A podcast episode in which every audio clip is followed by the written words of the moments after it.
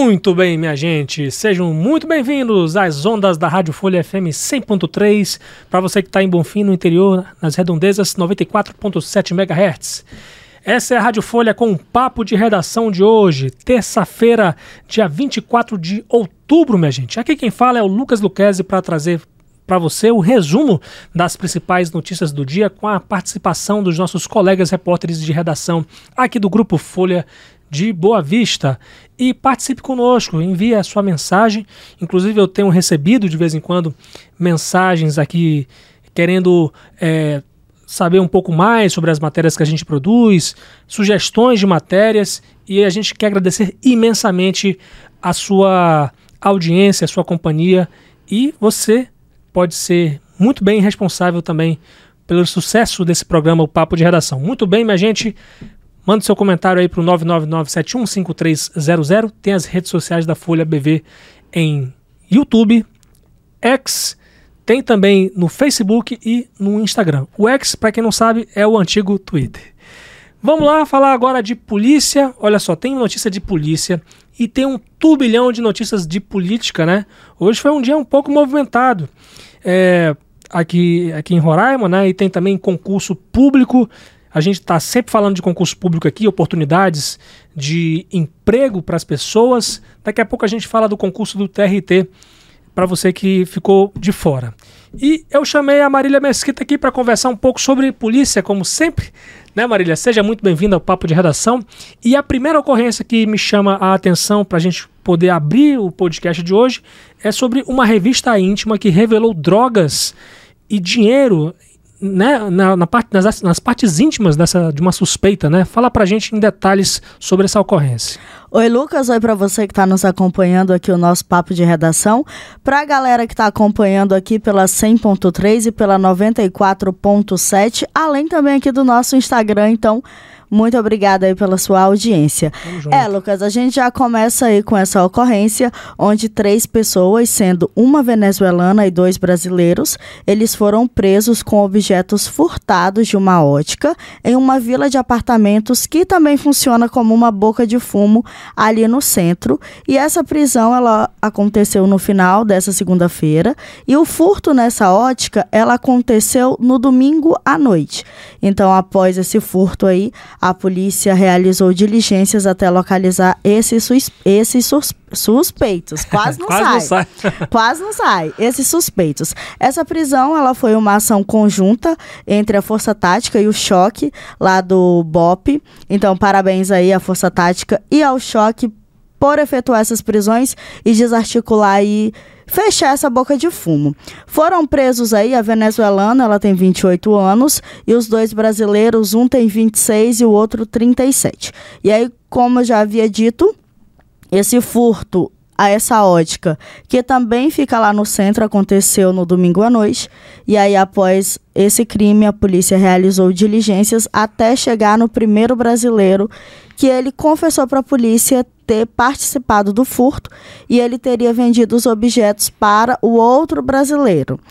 E esse outro brasileiro teria escondido esse material lá nessa vila onde funcionava essa boca de fumo que fica ali na rua Cecília Brasil. Local bem conhecido. É. Aqui já esteve, foi palco, cenário aí de vários homicídios e é um local assim bem conhecido pelo tráfico de drogas.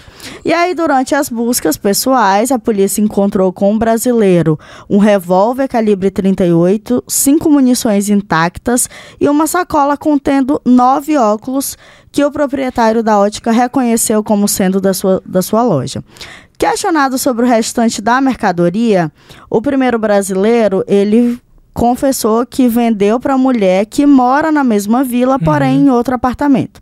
A guarnição ela se deslocou até o apartamento da, da venezuelana, onde foram localizados aí diversos objetos como botija de gás, liquidificador e uma balança de precisão. E aí durante a revista que foi feita aí por uma policial feminina, foi encontrado aí nas partes íntimas dela três invólucros de cocaína e 879 reais em notas trocadas. E aí, diante de tudo isso, os três envolvidos e o material apreendido, eles foram levados lá para a central de flagrantes, onde foram tomadas todas as providências legais e cabíveis. Essa ótica aí que foi citada na ocorrência, ela é localizada ali no centro? Isso, a ótica fica no centro e a boca de fumo, onde foi encontrado o material, também fica no centro. É, próximo ali realmente à região central da cidade, que na verdade não é de hoje, né, Marília? Já existe há muito tempo, né, essa, é, é, esse cenário de tráfico de drogas, de entorpecentes, mas que a gente percebe que cada dia está piorando lamentavelmente, né? Você falou aí de venezuelanos, mas a gente, evidentemente, é bom ressaltar que a gente nunca, generaliza, nunca quer generalizar as coisas, né? Mas que é de fato que essa migração ela trouxe uma mazela social para a nossa sociedade de um modo geral, né? A questão humanitária especialmente, mas que tem aquela parte podre, infelizmente, que vem aqui para cometer vários crimes, lamentavelmente. Daqui a pouco a gente fala sobre isso, inclusive, né, sobre, porque hoje teve um grupo de parlamentares que saíram da sessão da Câmara Municipal de Boa Vista e foram até a rodoviária para poder verificar a situação. Eu acho que, inclusive, já era para ter feito, sido feito isso, Faz né? tempo, né? Mas, assim, a gente realmente já vai, vai falar em detalhes sobre esse assunto já já nessa edição. Quer, algum, quer comentar alguma coisa, Marília, sobre isso? Ali essa região central, principalmente ali a Rua Cecília Brasil, ela realmente se tornou algo, uma cracolândia mesmo, boa vistense, que é ali quando a gente passa, seja a luz do dia ou mesmo à noite, é, a gente sempre vê ali usuários de droga fazendo uso de entorpecentes mesmo ali à luz do dia. Já passei por ali e vi um, rapaz, um homem, que estava utilizando ali, um, acho que era crack, que era na pedra, então, assim, são situações muito tristes. E o que torna a situação ainda mais delicada é que é próximo a um ponto turístico aqui de Boa Vista. Sim. Então, ali sempre vem ocorrendo é, operações da polícia. Então, ali é uma, uma região bem, bem cheia de tráfico e de, de violência mesmo. Pois é, e também, aproveitando que você falou aí, também tem outras regiões da cidade que estão virando Cracolândia, gente. Lá no Tancredo Neves, por exemplo, zona oeste da capital, a gente anda ali próximo mais ou menos da Taíde Teve, a gente em algumas esquinas, né? E a gente tem percebido, gente, o quanto que o tráfico de drogas, o consumo de drogas, que é muito prejudicial sim, minha gente, muito prejudicial sim. Inclusive está tendo esse debate no Supremo Tribunal Federal a respeito de, de classificar a questão do tráfico, do traficante, dos usuários de drogas e tudo mais. É muito preocupante é, esse assunto, né? Eu acho que os nossos ministros do Supremo Tribunal Federal deviam é, pensar muito bem na situação do quão grave é a dependência química, né, né Marília?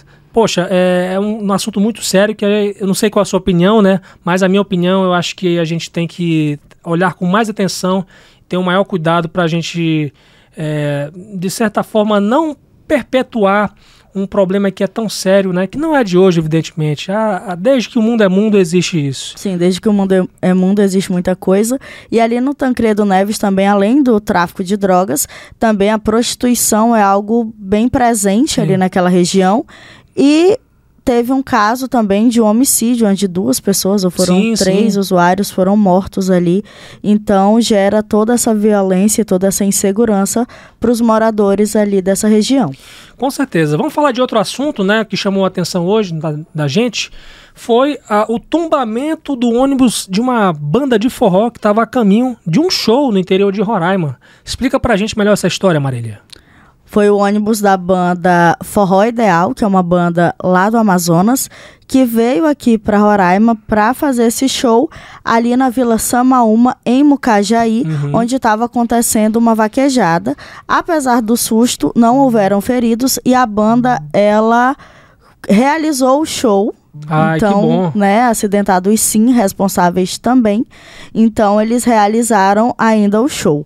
E aí, de acordo com informações é, obtidas pela gente, como eu já havia falado, essa banda ela iria realizar um show na vaquejada Uhum. que estava acontecendo lá no, no município e o ônibus ele tombou a 80 metros da entrada da propriedade Puxa rural. vida. Então essa essa vaquejada ela estava acontecendo em uma fazenda Uhum. e aí a 80 metros antes de chegar nessa fazenda o ônibus, o ônibus acabou tombando. E aí esse incidente ele foi publicado nas redes sociais por um dos vocalistas da banda. E aí lá ele mostrou os detalhes de como a equipe conseguiu remover o veículo lá da estrada. E eles conseguiram realizar o show normalmente, depois foram lá e retiraram o ônibus do local. Aí o, o vocalista ele disse o seguinte: sofremos um acidente a caminho de um show na vaquejada de Vila Samaúma em Roraima. Graças a Deus estamos todos bem, mais um susto seguimos.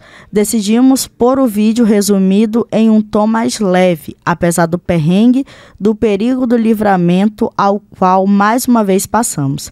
É a, é a realidade de quem vive na estrada. Estamos sempre sujeitos.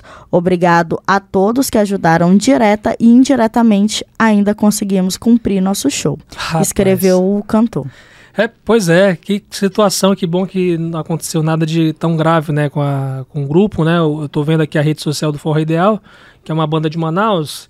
Muito e bom, esse- inclusive. É, você gosta, né? Não que eu acompanhe, não que eu escute. É, não, brincadeira. Mas são gosto. 192 mil pessoas que seguem a- a- o Forró Ideal. Realmente uma banda que né, tem buscado seu espaço e que bom que tá todo mundo bem. Né, ainda conseguiram fazer o show, cumprir o contrato, né? Eu, assim, dependendo da situação, mas como não foi tão grave assim, né? Então deu, deu tudo certo. É, pelo menos a gente tá noticiando aqui que foi um tombamento. É, a gente ri assim, tira graça e tal, mas graças a Deus que não houveram feridos graves, não houveram vítimas fatais também, porque é comum a gente noticiar aqui, Isso. às vezes, é, cantores que acabam falecendo. Tem a Marília é. Mendonça, que o avião caiu, Cristiano Araújo, enfim. Então, graças a Deus que não houveram feridos, eles conseguiram cumprir aí o contrato, todo mundo se divertiu, voltou, botou o ônibus no lugar e tá tudo certo. Foram muito profissionais. Sim. Fechando a sua participação, quer mandar um abraço pra, gente, pra alguém? Ah, sim, tem o, o Walter, o casal Walter e a Socorro, que são moradores lá do bairro Buritis, que sempre acompanham aqui o nosso papo de redação. Então, um beijo pra vocês, continuem aí acompanhando o nosso papo de redação. Se quiser beijo também, você que tá nos acompanhando, entre em contato com a gente aqui no nosso WhatsApp ou aqui nos comentários também do YouTube, que a gente manda beijo pra todo mundo. Com certeza. Valeu demais, Marília. Até a próxima aqui.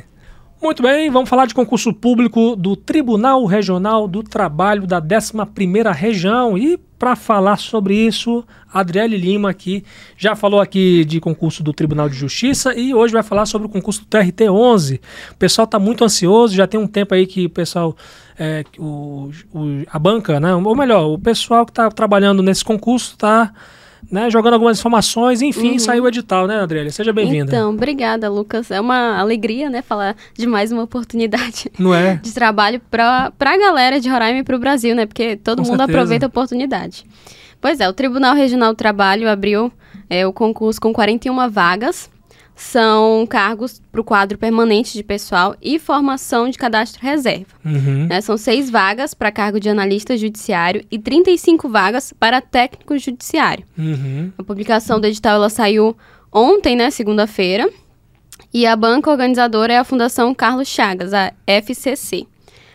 É, E Mas- aí as- a- o concurso público é, vai ser organizado por essa banca. As inscrições do certame já iniciam agora, nessa sexta-feira. Então Uhum. o pessoal tem que estar atento. Saiu, foi publicado ontem o edital e as inscrições já abrem nessa sexta-feira. E onde que vão ser realizadas as provas do, do concurso? Então, as provas elas vão ser realizadas em Manaus, dia 4 de fevereiro, conforme o edital do ano que vem.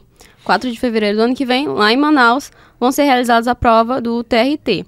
E aí também vai ser necessário, é, em alguma fase, né, é, realizar o teste de aptidão física para o cargo de técnico judiciário da área administrativa a de agente da Polícia Judicial. Uhum. Então, quem for concorrer a esse cargo já se prepara também, porque tem o teste de aptidão física. Muito bom, muito bom, muito atrativo, né? O concurso, né? O concurso de tribunais sempre são grandes oportunidades e os concurseiros aí que já estão há anos estudando, né? Sai, evidentemente, na frente, então é continuar estudando. É, agora o pessoal que começa a estudar depois que o edital é publicado fica um pouco É difícil, né, André? complicado, Exatamente. Um detalhe importante também é sempre ler o edital com tranquilidade. Uhum. Prestar atenção em todos os detalhes, porque até nisso a gente pode cometer um errinho, né? E Com certeza, né? A gente, ó, é- esse é o ponto, gente. Vocês têm que ler o edital completo e a leitura e a aceitação, a não ser que haja uma, uma situação que, poxa, é flagrante, é, como eu posso dizer, desobediência da lei, Uhum. e aí você pode entrar com uma ação, né? Mas é, então é, é importante essa leitura para você ficar por dentro realmente do que tá, qual é o seu dever e qual é o, o seu direito, né? nessa- Exatamente. nessa a gente acompanha muito nessas questões do, de, de vestibulares, é, de acusações ou de possíveis. É, Possíveis fraudes, né? Isso, exatamente. Possíveis é, convocação de, de, de candidato reserva. Gente, exatamente, tem Vamos- que ler direitinho. não vamos ficar por, por, candida- por pra vaga de reserva, não. Tem, tem cadastro reserva nesse concurso, Tem, né? tem cadastro Tá, reserva. é. Mas vamos lutar para que a gente dispute aí, fique entre essas vagas né, imediatas aí, porque é muito importante, realmente é uma oportunidade para todo mundo. Valeu, Adriele, pelas informações. Nada. Até a próxima. Até a próxima. Vamos agora para um turbilhão de notícias de política, começando pela Assembleia Legislativa de Roraima, que aprovou hoje, dia 24 de outubro, a proposta de emenda à Constituição que garante o pagamento integral de salários a servidores estaduais em licença maternidade e paternidade. A mudança constitucional segue para a promulgação do presidente da Casa, o deputado Soldado Sampaio. Essa PEC, de autoria principal do deputado Cláudio Cirurgião, ainda autoriza o pagamento de gratificações referentes ao mês anterior à licença. Gratificações pelo efetivo exercício da função continuarão a compor a remuneração mensal do servidor licenciado e, em caso de salário composto por horas complementares, será considerada a média dos últimos 12 meses anteriores à licença para pagamento da remuneração. Vale ressaltar também que a atual Constituição do Estado assegura a licença maternidade de 180 dias e licença paternidade de 20 dias em caso de agora em caso de, de portadora de criança portadora de necessidades especiais, a licença às mães será de 360 dias e aos pais de 120 dias. É como é hoje, né? E vale ressaltar que o período da licença será computado para a progressão na carreira, conforme a mudança realizada hoje. Além disso, a alteração na Constituição feita pelos deputados estaduais também especifica que essa licença vai iniciar após a alta hospitalar da mãe ou do recém-nascido, ou que ocorrer por último. Em caso de aborto comprovado em perícia médica oficial, que infelizmente acontece, né, gente? A servidora terá 30 dias de repouso remunerado. Outro assunto envolvendo a Assembleia Legislativa, governo do Estado, é ainda um empréstimo de oit- de 805 milhões de reais, quase é, 806 milhões de reais. Né? E a gente soube que o advogado Jorge Mário Peixoto de Oliveira protocolou na Justiça de Roraima uma ação popular para anular essa autorização dada pelos 24 deputados estaduais para o governo de Roraima contratar esse empréstimo. E é o segundo questionamento judicial desse caso, lembrando que o primeiro foi do deputado federal Duda Ramos. E vale ressaltar também que a autorização para esse empréstimo prosseguir já está valendo, porque o governador Antônio Denário sancionou a lei que o autoriza para isso. No pedido à Justiça, o advogado cita, por exemplo, que no mesmo dia da aprovação do projeto de lei, o governo do estado repassou quase 11 milhões de reais para a Assembleia Legislativa por excesso de arrecadação e acusa a possível compra de votos dos parlamentares. É o que está dizendo na petição, hein, gente? E aí, então, ele pergunta: ora, então, por que fazer empréstimo? Nós procuramos o governo de Roraima, que afirmou a, a Folha de Boa Vista que a aprovação unânime do projeto na Assembleia mostrou o entendimento da necessidade do aporte e da destinação correta do recurso, conforme apresentado na mensagem governamental aos deputados. Segundo o governo, o valor do aporte de capital será destinado para continuar a construção de estradas, pontes, oferecendo novos programas para a agricultura e gerando empregos no Estado, como vem sendo feito ao longo de quatro anos e nove meses de gestão. A Assembleia Legislativa de Roraima também foi procurada, mas não comentou o assunto. Até então, nessa gravação aqui. Olha, tem outro assunto também relativo ao relatório de gestão fiscal dos estados, que foi divulgado pela Secretaria do Tesouro Nacional e apontou que o governo de Roraima e a Assembleia Legislativa do Estado estouraram o limite de gastos com o pessoal no segundo quadrimestre de 2023. Conforme esse relatório, o governo ultrapassou no segundo quadrimestre, nesse caso aí de é, maio até agosto, ultrapassou o limite para despesa com pessoal que estava previsto na Lei de Responsabilidade Fiscal para o Poder Executivo, que é fixado em 49%. O governo, então, vale ressaltar, ele tem até 49% para poder investir ou gastar com pessoal. Se ele passar desse limite, então ele vai ter que responder conforme é, ações, punições referentes aí à lei de responsabilidade fiscal. Vale ressaltar, ressaltar que a folha do Executivo Estadual, no segundo quadrimestre deste ano, ficou em quase 52%. Além de Roraima, teve outros estados também que estavam com esse mesmo resultado, tiveram esse mesmo resultado. A Assembleia Legislativa de Roraima gastou 3,41% do orçamento de 2023 com servidores com pagamento de folha salarial, né? enquanto o limite para despesa com pessoal previsto na Lei de Responsabilidade Fiscal para o Poder Legislativo é de até 3%. Então a Assembleia Legislativa passou 40, é, 41 décimos desse limite. O governo de Roraima informou à Folha que está realizando os ajustes necessários para atender ao limite de despesa com pessoal previsto na lei e também vale ressaltar aqui, a gente lembra que o alto número de comissionados no executivo chamou a atenção do Ministério Público, que chegou a emitir uma recomendação ao governador Antônio Denário para que promovesse a exoneração de comissionados e seletivados para reduzir as despesas com pessoal. A Assembleia Legislativa reiterou que deve exonerar servidores comissionados e, e reduzir salários para equilibrar as contas do Legislativo. E pelo que a gente tem visto nos últimos diários oficiais, parece que as coisas já começaram a ser feitas dessa forma, né? Outro assunto é que a Câmara Municipal de Boa Vista, né, saindo do Legislativo Estadual agora para o Legislativo a Câmara aprovou hoje o projeto de lei que autoriza a Prefeitura da capital a implantar o programa médico nas escolas em Boa Vista. É um texto que agora depende de sanção do prefeito Arthur Henrique para virar lei. É uma proposta dos vereadores Genilson Costa e Ítalo Otávio, que visa estabelecer sistema de prevenção a doenças infantis por meio de atendimento médico clínico nas creches e escolas municipais, além de creches conveniadas com a Prefeitura da capital. Genilson Costa e Ítalo Otávio dizem na proposta que a ideia do projeto é permitir que seja prestado atendimento médico nas creches municipais, pois os pais dos alunos trabalham o dia todo e nem sempre conseguem folgas para levar seus filhos a consultas médicas periódicas com pediatras.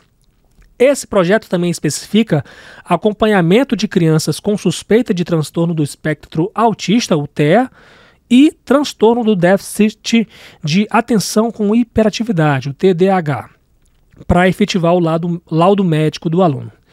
Ainda conforme esse projeto, a equipe multidisciplinar nas unidades poderá ser composta por médico pediatra, enfermeira e técnica de enfermagem.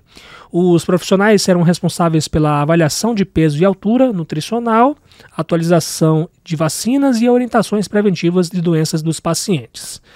Ainda sobre Câmara, né?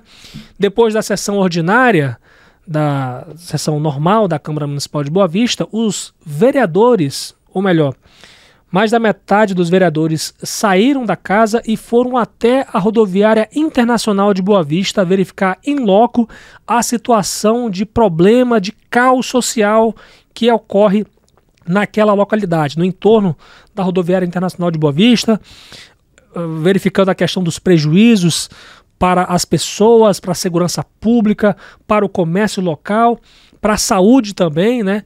É uma questão humanitária muito séria que tem que ser vista, gente. E veja bem, o presidente da Câmara, vereador Genilson Costa, ele falou que além de tentar resolver o caos social a nível municipal, a casa pretende encaminhar um relatório da visita ao governo federal como forma de pressioná-lo sobre uma solução para o problema. E aí, segundo o Genilson, né, é, ele citou a questão de que é um problema que envolve toda a população de Boa Vista e de, que, de certa, de certa forma, é, prejudica, né? É, impacta a, a situação da, da, da, população de Boa Vista, né? Que vive uma, uma situação desproporcional para a nossa realidade. O chefe do Poder Legislativo Municipal ainda adiantou que a maioria dos vereadores de Boa Vista planeja ir a Brasília para cobrar presencialmente uma, uma solução real do governo Lula sobre esse problema humanitário e econômico. E ele citou a situação de que existem lá na rodoviária, no entorno, mães grávidas que praticamente estão à luz ali, a céu aberto, ao invés de ir para a maternidade. E aí é, tudo isso, né, a questão também do consumo de álcool, questão do consumo de drogas e tudo mais, vão ser feitos, vão ser reunidos num relatório que vai ser enviado para o governo federal. Minha gente, com essas informações eu encerro minha participação aqui na Rádio Folha FM 100.3 e na 94.7 de Bonfim. Muito obrigado, minha gente. Aqui quem fala é o Lucas Luquezzi. Siga as nossas redes sociais no Instagram, no Facebook no Twitter como arroba FolhaBV. Tem a minha rede social para a gente bater um papo, arroba Lucas Luquezzi, L-U-C-K-E-Z-E. E os nossos canais estão sempre abertos, né, gente? As nossas redes sociais e nosso zap, o 999715300. Muito obrigado, minha gente, com os trabalhos técnicos de Fabiano Lopes, o apoio técnico também de Rio Herrera, John Hudson e Aduan Figueiredo. Até amanhã, se Deus quiser.